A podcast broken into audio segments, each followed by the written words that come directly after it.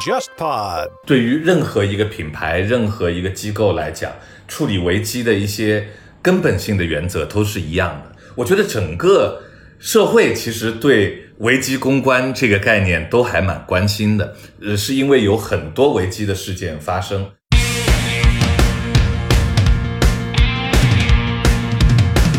你好，我是 Bessy 李倩玲，目前身份是一位投资人。过去三十年，我的职业生涯跨越海峡两岸，几乎都在和广告行销行业打交道。我把自己的商业观察和思考记录下来，通过这本备忘录分享给大家。同时，欢迎你关注我们播客节目的微信公众号“备忘录加加减符号的加”，期待与未曾谋面的你有更多的交流。一起走进每一个正在发生的商业现场，探索有趣的故事。各位听众，大家好，欢迎收听本期的备忘录，我是主持人刘雨静。本期节目依然是由我和 Bessy 李倩玲一起主持的。Hello Bessy。Hello Jenny。Hello，大家好。今天这期节目，我们的话题特别的简单直接，就是奢侈品。那奢侈品行业呢，在今年因为疫情的关系，整体呢业绩来说，其实会比往年差一些。呃，影响比较大的呢，有高级酒店、游艇、钟表和珠宝等行业。当然，我们也可以发现，在一些市场，其实奢侈品的销售已经在回暖了。当然，我们今天关注的是更加务实的话话题，就是奢侈品品牌的公关。我们请来一位对这个话题非常资深的嘉宾，他叫高明，目前担任罗德集团的高级副总裁，也是罗德大中华区奢侈品业务的董事总经理。那高明老师服务过的客户包括了从酒到手表到耳机的各种奢侈品大牌，比如说开云、明月轩尼诗这种集团下面的牌子，也包括爱马仕、江诗丹顿、阿联酋航空等等。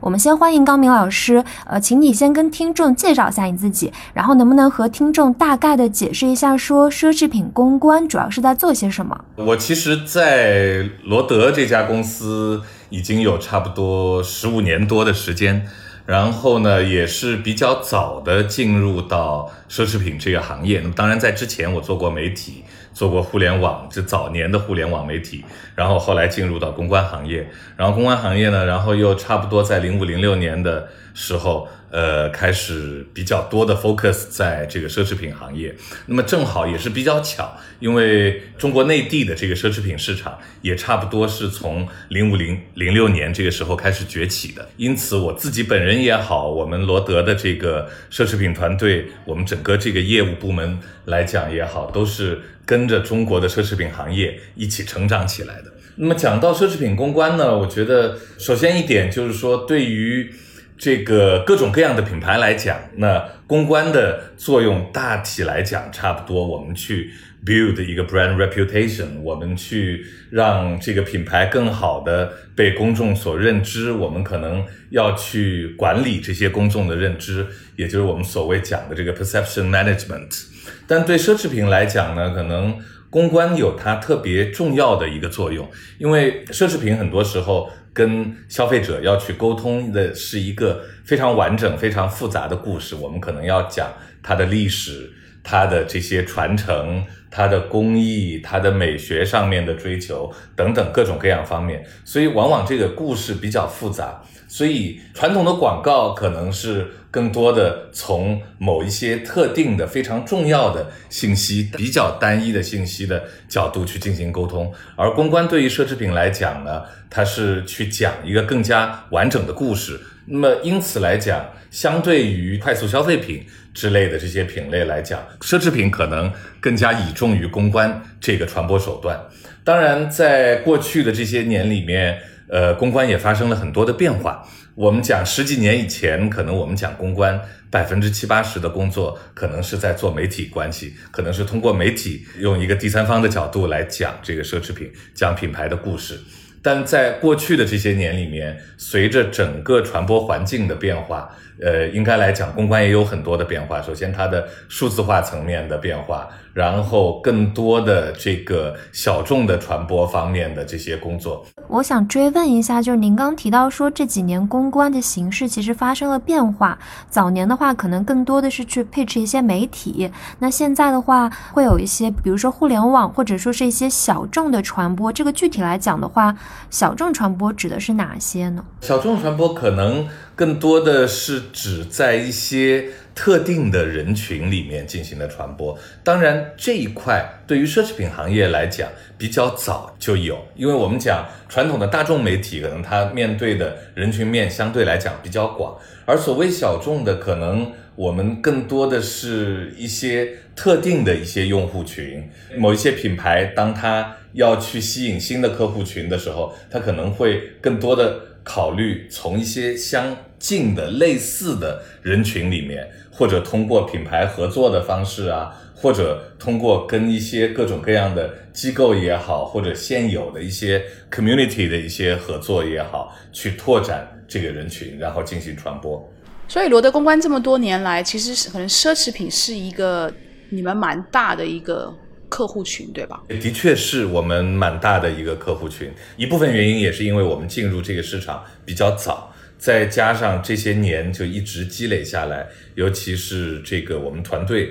相对来讲也相对比较稳定一点，所以所有这些积累、这些传承都还在。嗯，奢侈品这个品类的公关在处理上，尤其是在公关危机啊，因为今天 Jenny 很想跟我们聊聊公关危机这件事情。你觉得奢侈品这个品类在处理公关危机，跟其他品类在处理公关危机差别在哪里？我觉得总体来讲，其实对于任何一个品牌、任何一个机构来讲，处理危机的一些根本性的原则都是一样的。我觉得包括像大家很容易就会想到的快速响应的原则，呃，在信息上要清晰、要 consistent、要有一致性的这些原则，要保持非常高的一个透明度和可信度的这些原则，这个都是一样的。但是最近这些年，我知道也有不少这个，我觉得整个社会其实对所谓。危机公关这个概念都还蛮关心的，呃，是因为有很多危机的事件发生。那我觉得奢侈品行业跟其他一些在危机公关这个处理方面比较有经验、相对比较成熟的一些行业来比呢，其实奢侈品行业还是比较新的。可能我早年我十几年前也给化工企业做过危机管理的这个工作，那他们有已经很早就有一套体系在那边了。然后包括像我服务这个阿联酋航空，当然我们也有其他的航空公司的这个客户。对航空公司来讲，对危机处理它也有一套很完整的体系。但是奢侈品行业，其实我们讲到奢侈品行业，往往想到的无非是欧洲的，绝大多数其实是法国或者意大利的这些品牌。比起比如说一个大型的国际性的化工集团来讲，其实奢侈品行业还是相对比较小的。而且他们在最近这些全球化的趋势下面，尤其是中国的这个经济崛起之后带来的一些新的问题，对他们来讲都是新的。我打一个比方，就是说，同样是奢侈品品牌，它可能在欧洲，在它的本土或者在美国，它比较少的碰到所谓我们中国经常听到的消费者投诉这样的问题。但是在中国，可能因为整个经济发展比较快。对于奢侈品，你比如说，尤其像腕表这样的品类来讲，消费者其实也有一个熟悉这个品类的过程。比如说，我们早些年就会看到有一些媒体的报道讲，哎，几万块的名表居然会差十秒钟或者怎么样。但我们知道，这个这个这个里面可能是消费者或者媒体他对奢侈品品牌的一个 expectation。和实际上的一个情况之间，它还有一个落差。那么另外一块呢，我觉得非常重要的一个点是在于说，因为这些品牌很多，它以前并没有去密集的碰到这样的问题，所以它其实并没有一个比较完善的一个体系。而且加上这些问题，当它如果是发生在中国的时候，那由于这个 reporting line 的这个关系，它可能有很多事情。中国的公司这边还不能够去做一个决定，所以要把这个事情汇报给总部，可能在法国，可能在意大利，可能在瑞士，加上时差的原因，那整个这个时间就被拖长了。印象当中，我给第一个国际品牌，我这边就略去品牌的名字了，我可以说它是一个非常知名的一个腕表珠宝的一个一个品牌。呃，我是在二零一二年的时候，那帮助他们去建立了一个危机管理的体系。为什么会去做这件事情？我们当时建议，也是我们发现，逐渐逐渐的，在一零年、一一年的时候，发现会有比较多的一些小型的媒体危机。可能我们用英文来说，它还够不上 crisis 的这个程度，但它是一个 issue。这种时候，整个因为在品牌内部还没有一个一个完善的体系的这种情况下面，反应的速度就会相对比较慢。有的时候可能错过了最佳的一个反应的一个时机，所以在一二年的时候，我们帮助这个品牌去建立这样一套体系。所以我经常讲，就是这个危机公关或者危机管理，对于这个行业外的人来讲，可能会觉得。啊，这个就是看你出了事情，你怎么样能够最快的、最好的把它解决。但是从危机管理这个，从我们理论上面来讲，更重要的不是出了事情之后怎么解决，而是我们把它叫所谓 crisis preparedness，就是危机的预案、危机的准备工作。那这些事情，比如说我们在建立这个体系的时候，我们建立了标准的 SOP。在这个品牌内部，我们有不同的部门，包括 PR 部门，可能包括这个消费者服务部门，包括零售的部门、批发的部门，可能都会 involve 在这个 SOP 里面。我们有很快的一个响应的机制。我们通过 risk audit，我们通过整个的一些调研，我们得出一些结论，有哪些事情可能哪些这个 scenario 它是比较容易发生的。那我们针对这些比较容易发生的 scenario，我们应该是怎么样的一些回应？我们在回应之前，我们内部的这个调查工作应该是去做哪些方面的工作？然后我们的这个回应的 message，甚至于一些成文的一些 template。我们在制定这套系统、这套体系的时候，也都去得到总部的一个批准。那么这样就能够让我们在有一些这个事件发生的时候，我们可以在非常快的速度里面来进行响应。不过我觉得奢侈品的那个公关其实真的是很难，因为一来绝大部分的奢侈品它在中国的消费者的其实年龄啊，比起欧美啊或者是北亚像日本啊，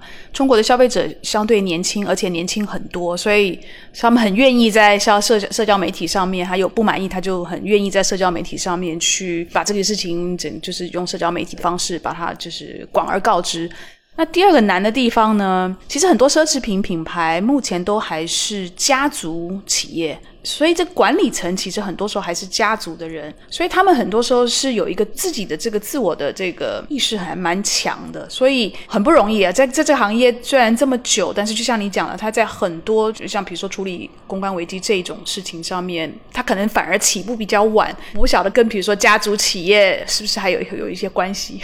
我觉得有一些关系，而且有的时候我们会发现，当我们去跟这个在欧洲的总部去沟通，尤其像 Bessy 你讲到的家族企业这种，他对自己的品牌有一种非常强烈的自豪感。在这种时候呢，有的时候对我们来讲，我们也要找一个合适的方式去跟他沟通，因为有的时候他可能会觉得他很难以理解，会觉得有冒犯了。但是其实中国的消费者。中国的媒体和在欧洲的消费者、欧洲的媒体的确有很多不一样的地方。这个当然是跟消费者的问题，尤其是最近这几年，因为我们可以看到，随着中国的这个经济发展的脚步越来越快，其实对于中国消费者来讲，一种我们所谓 national pride 这种民族自豪感。也是非常强烈的。那么，有的时候中国的消费者的一些价值观跟西方的一些价值观也不太一样，这个时候也会有一些冲突。比如说，我们会看到这个有一些所谓的这个辱华的一些事件啊。我站在一个，就是说我既不偏向，虽然说我是中国人，但我努力的站在一个第三方的一个角度来看的话，其实双方都有可以被理解的地方。你对于中国消费者来讲，他热爱自己祖国当然是没有错的。然后对于很多欧洲的一些品牌来讲，你比如说他们把这个一些地理位置信息标错，他可能他真的是不知道这些事情。也随着有一些这个品牌触了雷之后，可能也会有，也不是可能了。其实，在过去这几年里面，我们其实也也有给不同的客户去建议他这些方面的这些工作，包括文案上面应该怎么样去做。哎，我很好奇，就很想问您这一点，因为我发现过去几年很多牌子其实都多少在这儿犯过小错，比如说有的可能是官网就是地图标错了，但是有的就闹得非常的大，比如说他们设计师可能在 Instagram 上面传了一个什么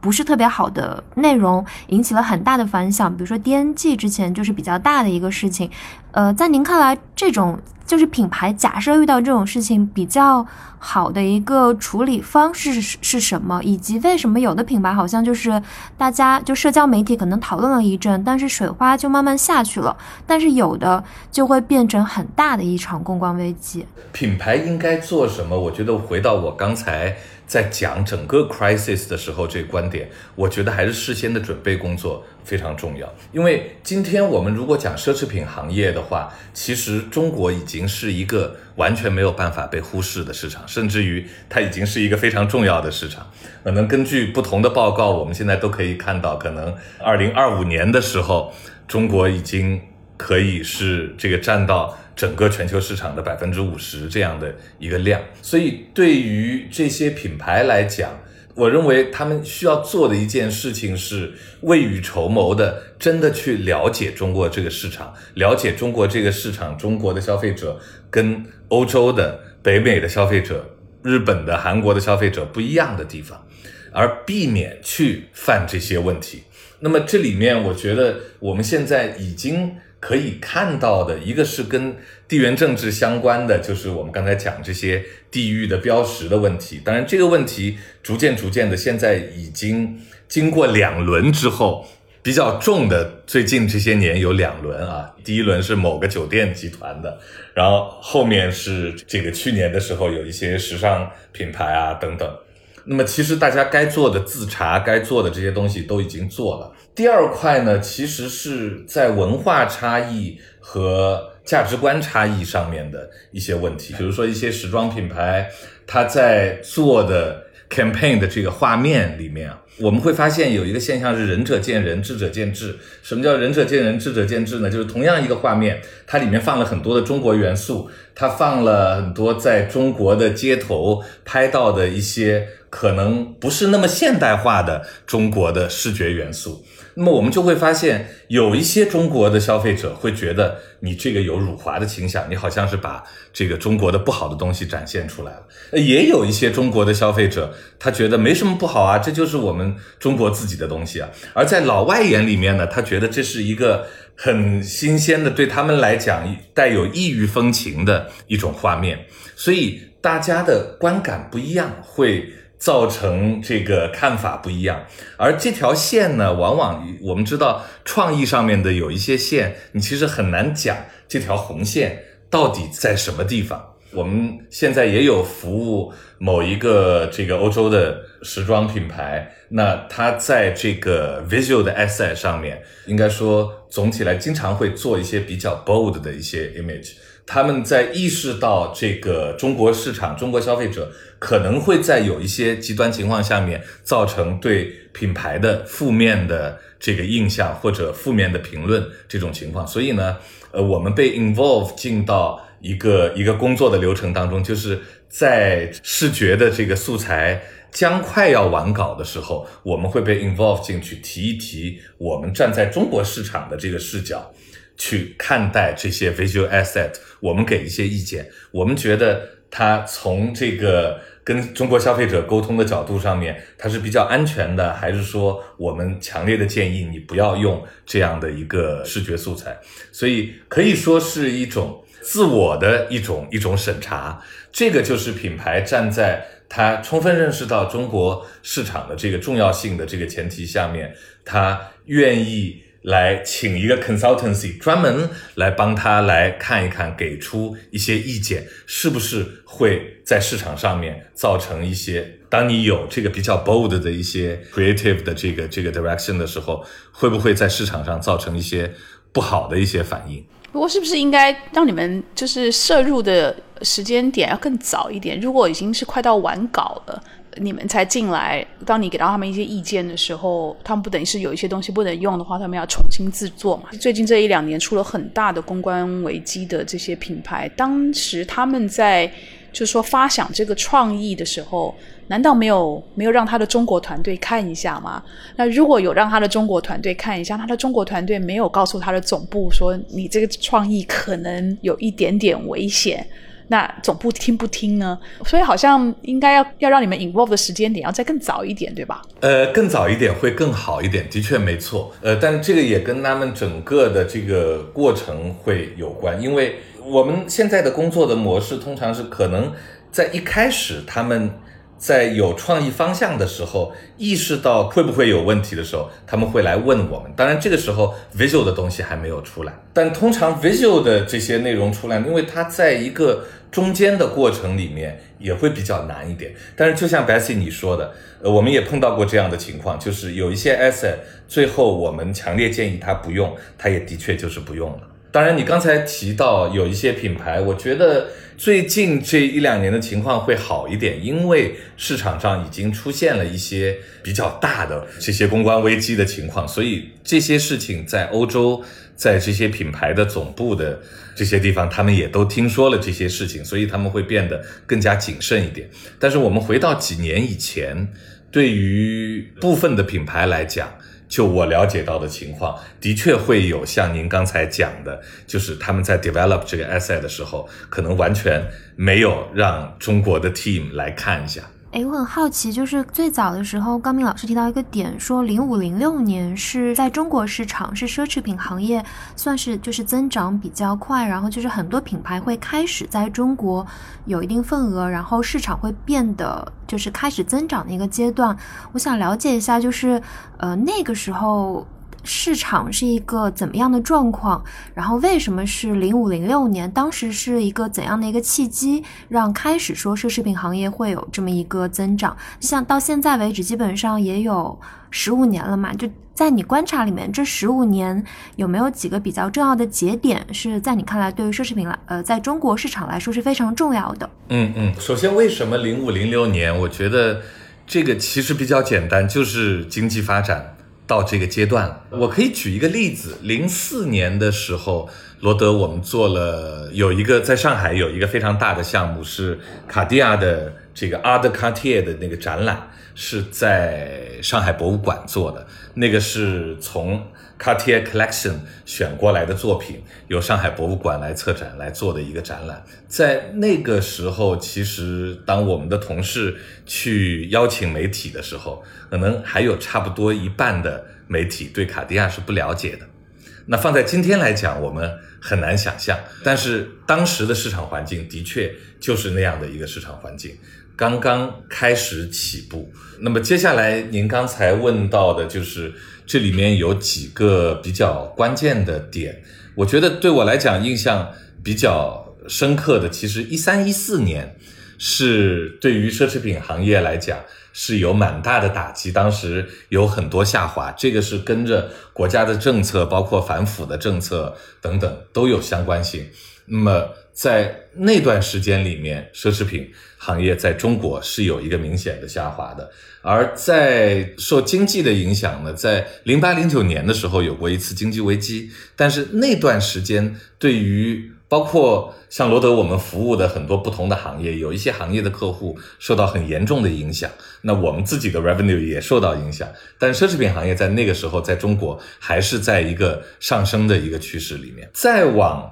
后面可能是到就是一三一四年，这个奢侈品的下滑过去了之后，可能到一五一六年，它逐渐逐渐恢复过来之后呢，应该说奢侈品进到进入到了一个新的发展阶段，也就是说，在差不多零四零五零六年到。一三一四年这个差不多十年的时间里面，基本上中国的奢侈品行业都是一个 double digit 双位数的一个一个增长。到了一三一四年反腐的这个过去了之后，一五一六年开始再往后呢，可能它进入到一个相对比较平稳的一个增长阶段。再有一个影响比较大的，其实就是。今年的这个呃新冠疫情的这段时间，不，新冠疫情国内现在恢复正常了，你有看到那个报复型的消费吗？我们事实上是这样，就是说，因为罗德我们每年也有做，我们有一个叫 China Luxury Forecast，我们叫中国奢华品报告去看中国消费者的一些消费动向。其实我们在今年二月份的时候呢，是发布了我们所谓二零二零的这个 China Luxury Forecast，但这个调研工作，我们两千多个样本是在去年的十二月份做的。然后呢，在三月份的时候，我们又做了一个补充的调研，就是想看一看新冠疫情的影响。就我们发现，就是回复我们说可能会考虑这个报复性消费的消费者的比例，大概是在百分之二十四左右。所谓报复性消费，它并不会呃成为一个主流，而事实上我们现在来看呢，也的确。它没有到一个所谓报复性消费，因为我们理解报复性消费是会说比原来下滑前那个更加厉害的这样的一种消费，把它看作报复性消费。但是在这段时间里面，我们的确观察到几个比较有意思的一个一个现象，在大家可以出来逛街了之后呢，的确是有那么一个小高潮，相对来讲，这个小高潮里面还有。相当的一部分的这个消费者很有意思，他们原来是计划到海外购买的，但是因为新冠疫情的关系，比如说他原来春节有计划要出去玩儿，或者这个他原来计划了这个五一可能会要出去玩儿，但是因为新冠疫情的关系，他不出去玩了。那这些消费者可能他本来已经想好了，他要买一些什么东西。买某一个特定的一个产品，因此在我们了解到一些品牌的前线的店员这边了解到的一些信息是，就这一部分消费者他非常清楚，他来到店里面，他我就是要买这个东西的。店员跟他多聊几句的时候，有一些也会也会说，哎，我原来计划出国买，但现在反正也出不去了，我就在这里买了。说到这个，我记得我之前听说北京那个 SKP 说疫情之后，其实 SKP 的销售额大增，就是大家都去那边买奢侈品包，而且就是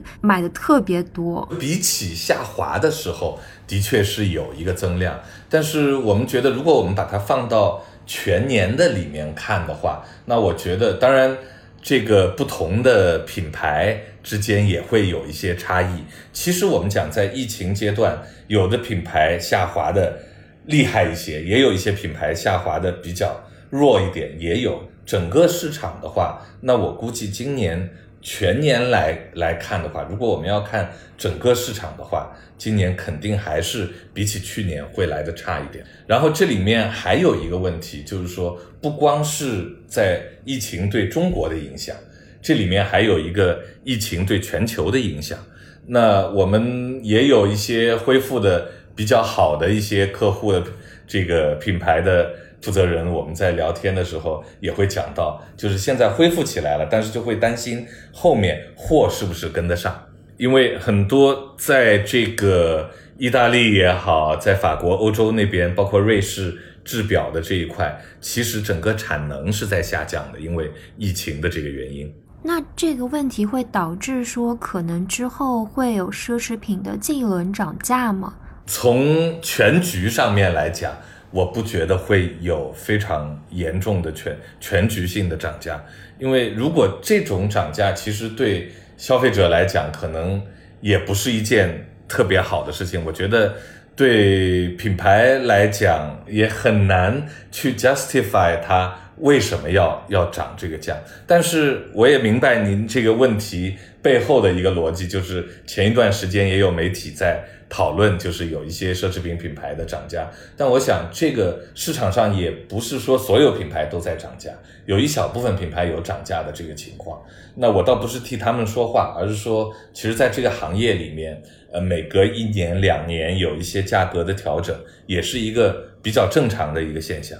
不过很有意思，就是在疫情这段时间啊，因为因为我在我在英国滞留了四个月嘛，所以在那边。看到就是他们真的就是完全停摆，整个欧洲都是这样。我觉得当时国内虽然也很严重，但是我当时在国内还倒还没有感觉停摆，因为很多的活动其实是往线上线上去。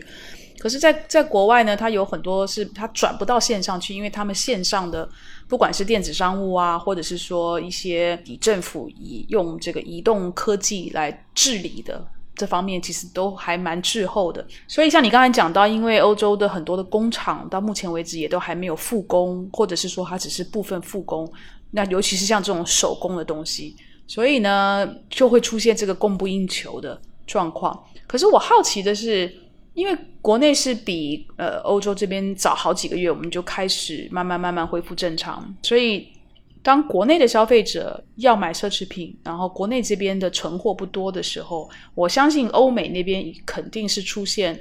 就是因为他们线下的店全全关嘛，到现在为止还没有开，所以他们那边一定有非常多的库存。所以我不晓得这些奢侈品它有没有在内部去做这种全球大调货的安排。会的，在中国疫情刚刚开始的时候，我也了解有一些品牌其实是有从中国往外调货的这种情况。中国当时零售差不多是有这个停摆的这样的情况，那现在其实是一个反过来的一个情况。这一块上面，我觉得今年其实还是会有蛮多的不确定性存在。不过这个反过来啊，挑战比较大的是现在因为航空运输，不管是一般的商业的乘客的运输或者是货物的运输，其实其实是影响的蛮严重的。所以即使欧洲有充足的货源，可能也运不进来中国。包括我们有一些客户现在还是 work from home，所以这个里面也会有问题。当然，据我了解，货运方面受到的影响也有，但是比客运方面要来的小一点。嗯，我有个问题想追问一下，就是刚刚 b e s s 有提到一个很有很好玩的点，说其实中国市场的奢侈品消费者的整体的平均年龄是低于比比如说欧洲、美国或者亚洲的日本啊、韩国这些市场的消费者的。那奢侈品品牌他们在中国去做一些呃 marketing 也好，或者说做一些 campaign 的时候，他们这个侧重是不是其实是和其他市场不一样的呢？呃，那我觉得肯定会是不一样。其实不光光是年龄上面的这个差异，我想如果我们放在几年以前，更多的差异是在说，在中国市场需要做更多的这个 consumer education 的工作，因为这两年开始。逐渐逐渐，我们去看，就所谓 Generation Z 这一代，他在中国，他可能他们其中的一部分已经是第二代的奢侈品消费者了。所谓第二代的奢侈品消费者，就是说他了解这个品牌，可能是从他的父亲这里了解的，从他的母亲这里了解的。可能一个女孩子，她会拿她妈妈以前拿过的包包，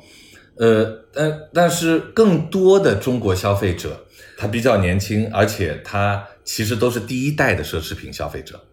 这个是跟欧洲和北美可能有很大区别的一个地方。因此，对于品牌来讲，就是做这个 consumer education，我更多的去讲品牌的故事，这个在中国市场是非常非常重要的。另外一方面呢，我们也可以看到最近这几年这个趋势愈发明显，所谓明星 celebrity 这一块儿。对于奢侈品品牌去影响消费者，在全球它都是有作用的。但是在中国呢，我们从各种各样的数据上面也可以看到，它比起在海外市场、国外的这些地方来讲，它更有作用。消费者可能更买这个明星的这个账。这个问题我也有过一些思考，我自己觉得是中国的消费者，呃，那这里面可能不包括现在的一些最年轻的那些 Generation Z，他非常知道他要什么。但对于一个比较典型的中国奢侈品消费者来讲，很多时候他们的对于自己审美的那个自信心还有不够足的地方，所以很多时候他会想要有一个可以参照的。那这个时候，明星其实是一个他们非常可以去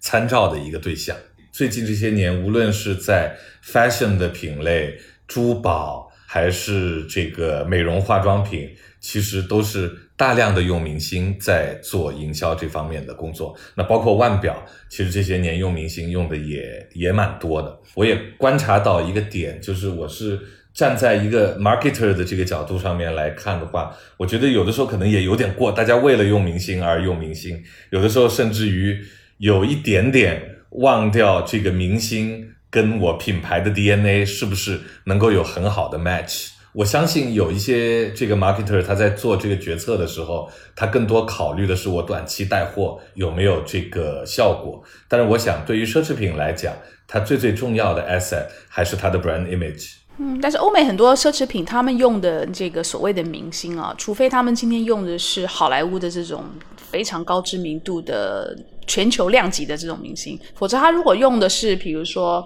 可能只是一个超模，但是这个超模呢？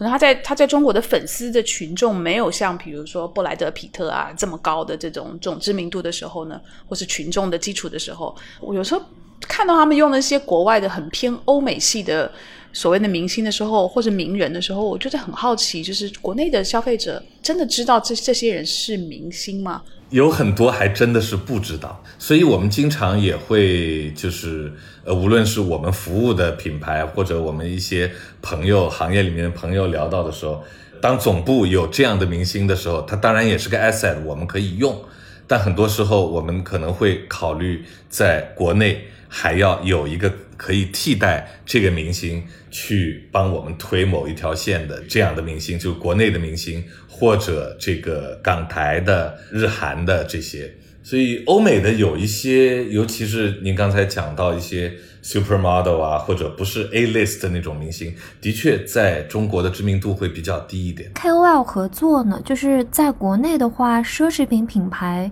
我的观察是会觉得近几年很明显，就是 social media 的那种 KOL，他们做的投放变得很多。我不知道这是不是一个全球的现象，就可能在海外的话会是一些 Instagram 上面的是网红，在国内可能就是微博和公众号这种网红，还是说它是一个非常具有中国市场特色的这么一个行为呢？呃，我觉得它不是一个完全是中国特色的一个行为，其实，在海外市场，欧洲、美国也有很多这样的 KOL，只不过平台不一样，因为中国的整个 social media 的环境不一样。就像你刚才讲到，可能在国外比较多是在 Instagram 上面，国内的话其实更多的是在微博、微信这样的平台上面。那微信当然我们指的是公众号这一块，呃，然后现在其实小红书像这样的一些平台。也是对这个影响消费者非常有效果的这样的一些平台。这个其实应该来讲，在全世界范围内，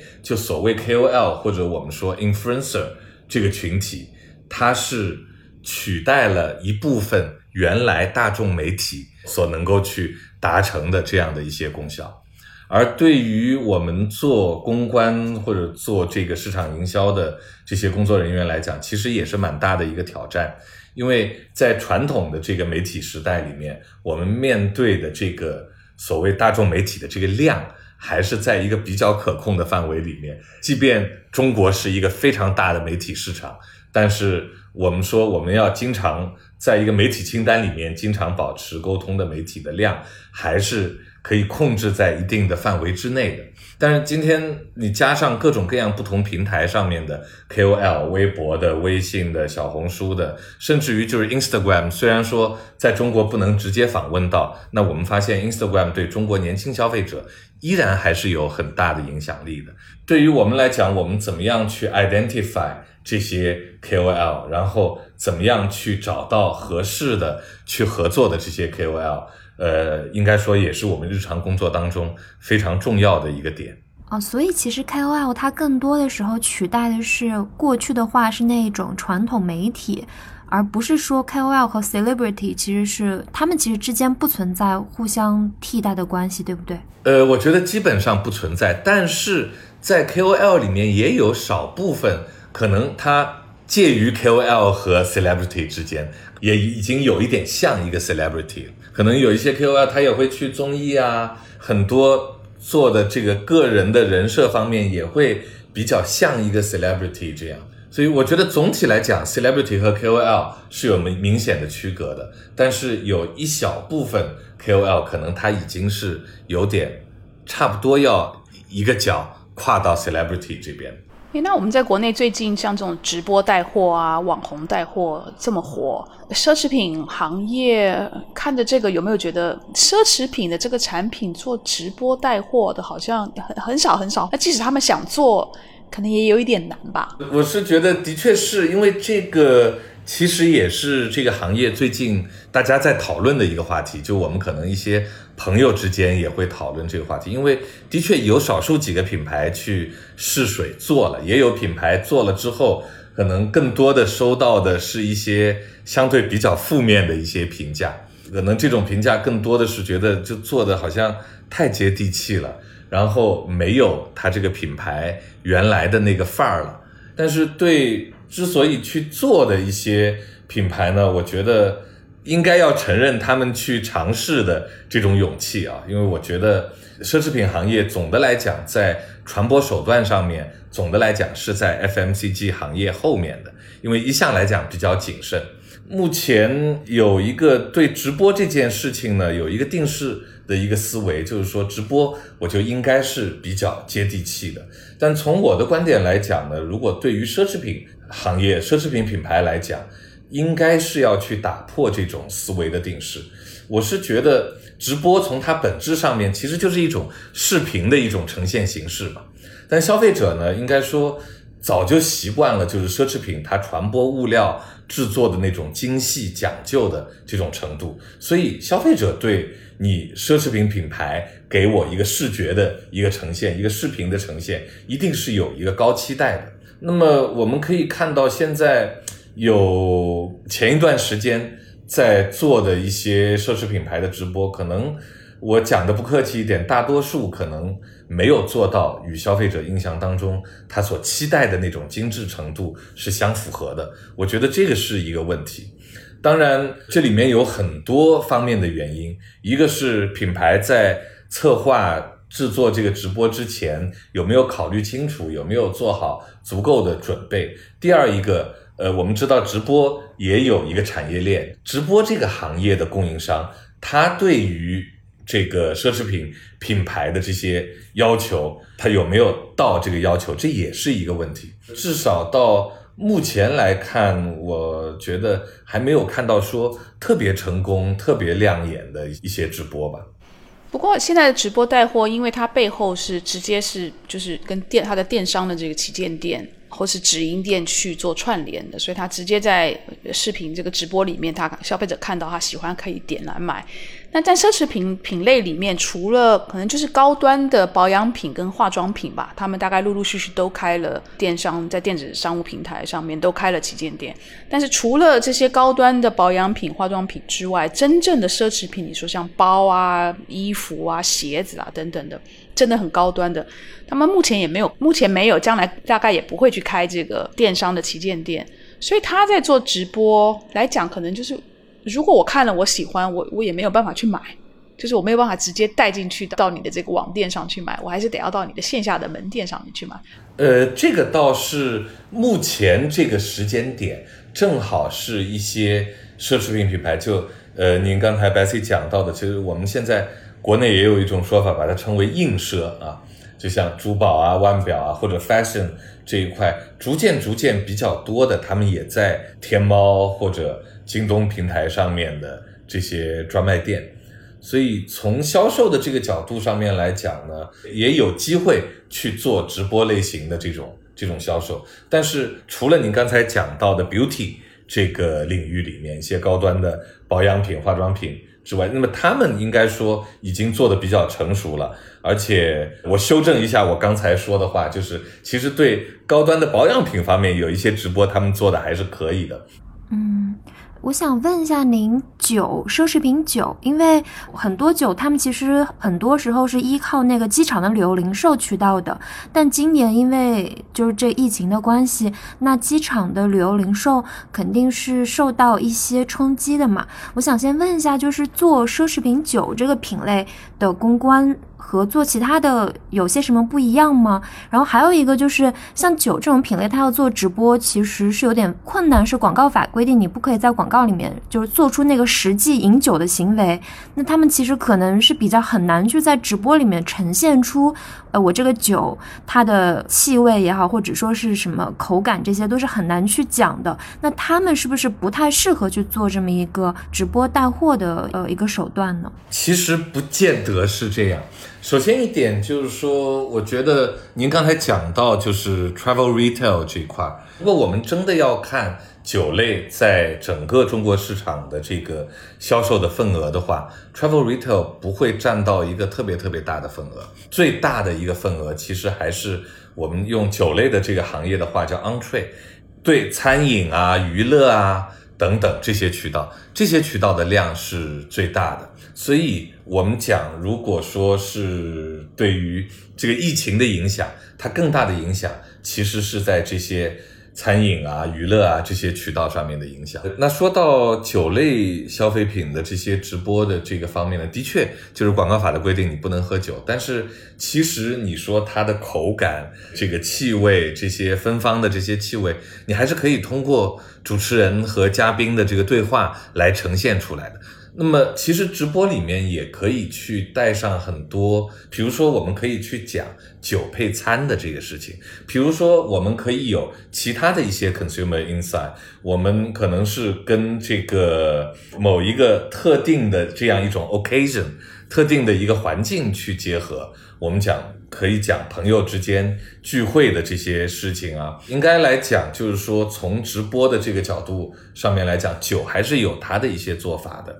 那比如说在大闸蟹的季节，我们有跟酒相配的一些 package 去做，那这个也是电商上面的，应该说是一种能够去吸引到消费者的一种一种方式。哎，那做那个葡萄酒和做烈酒、洋酒、烈酒，平时就是在那个侧重和目标客群上面会有什么不一样吗？还是说其实不是按品类分的，是按照品牌或者说是价位分的呀？呃，因为我觉得可能跟它的品类、跟它的价位、跟它的品牌都有关系，而且跟整个市场环境也有关系。那你比如说 whisky，我们在十年前去做。Single malt whiskey 的时候，可能更多的你需要去做大量的消费者教育的这个这个工作，因为消费者对 Single malt whiskey 可能他基本上没有什么了解。但是到今天，如果我们说一线城市，甚至于不少的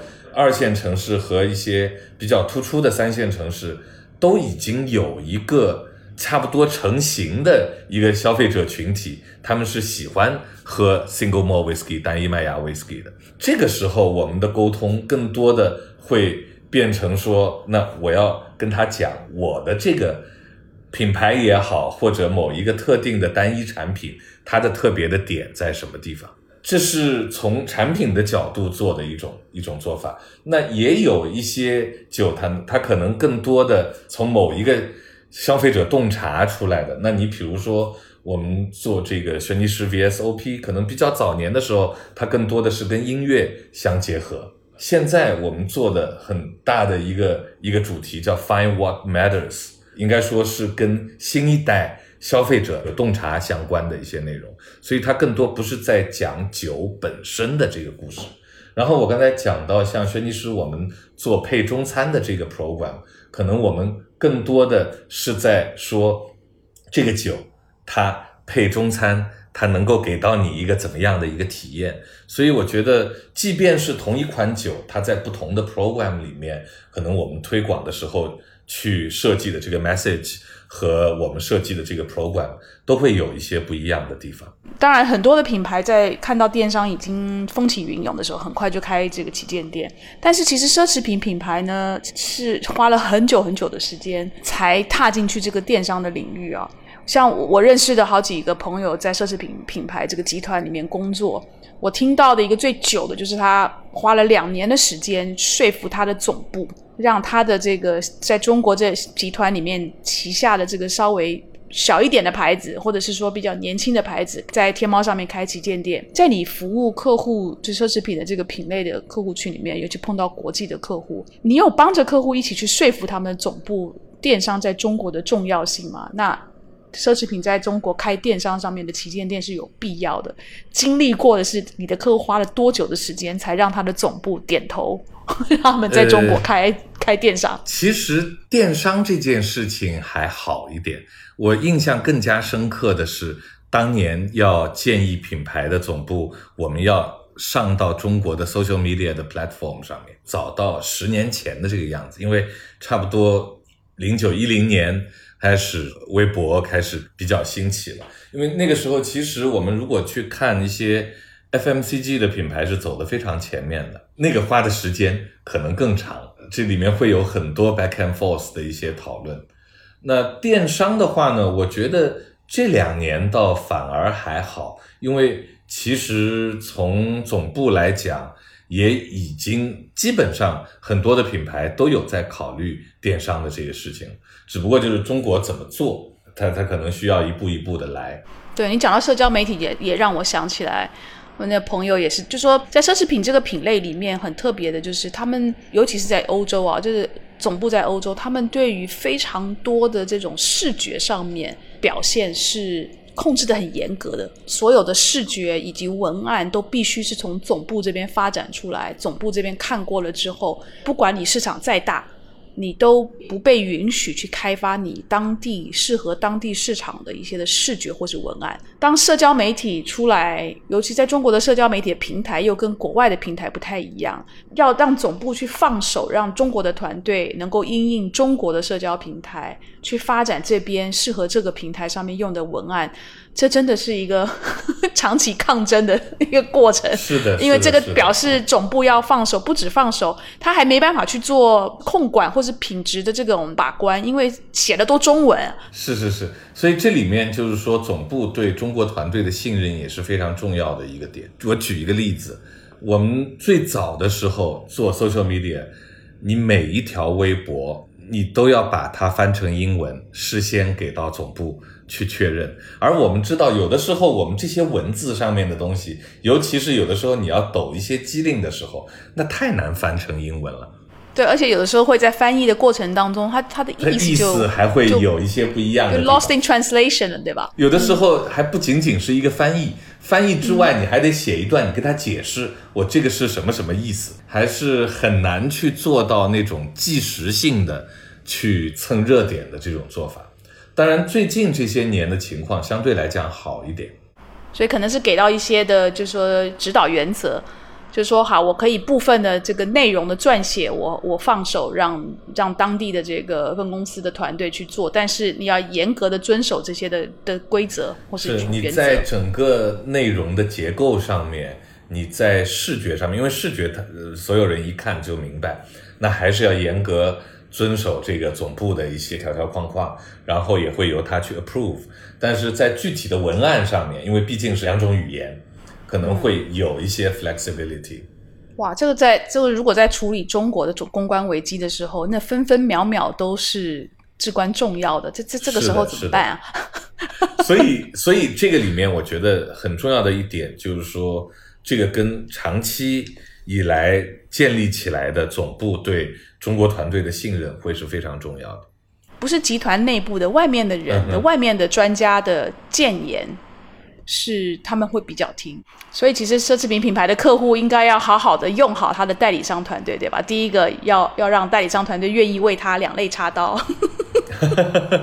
而且对于我们来讲，就是做这些咨询工作的时候，我们其实也会是一个团队去，而不是而不是一个人。就像我刚才举到的那个例子，我们去帮他去 review 一下他的 creative asset 的时候，我们也会有不同年龄层的同事来看，因为这里面你是去判断中国消费者会是怎样的一个观感。好，那我们谢谢 Bessy 和谢谢高明老师今天的时间。高明老师今天也从公关的角度和我们聊了一聊奢侈品行业它是怎么样的一个市场，以及关于奢侈品行业的消费者观察和这几年的一个变化。那我如果听众有任何问题的话，也很欢迎在评论区告诉我们。再次谢谢 Bessy，谢谢高明老师。对，谢谢高明，谢谢 Jenny 的主持。好，也谢谢 Jenny，好，谢谢大家。好 OK，好，谢谢高明，谢谢 Jenny。